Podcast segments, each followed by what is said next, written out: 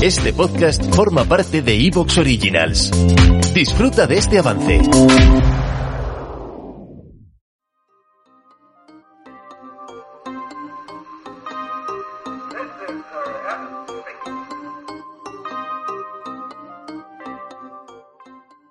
Los beneficios netos de Intel se desploman en el último cuarto del año 2022 un 92%. Básicamente, casi desaparecen.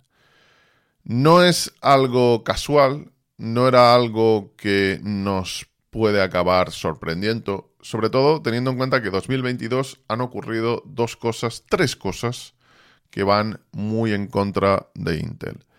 La primera de ellas es la recesión histórica en la venta de los ordenadores, que en el fondo no es otra cosa de eh, simplemente la vuelta al mercado a su situación normal después del crecimiento estratosférico vivido en la pandemia.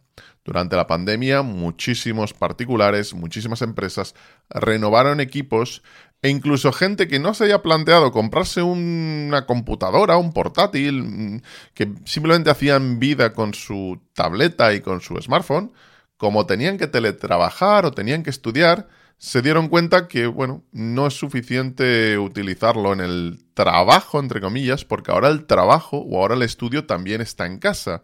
Y por mucho que se diga, un teclado... ¿Te está gustando lo que escuchas?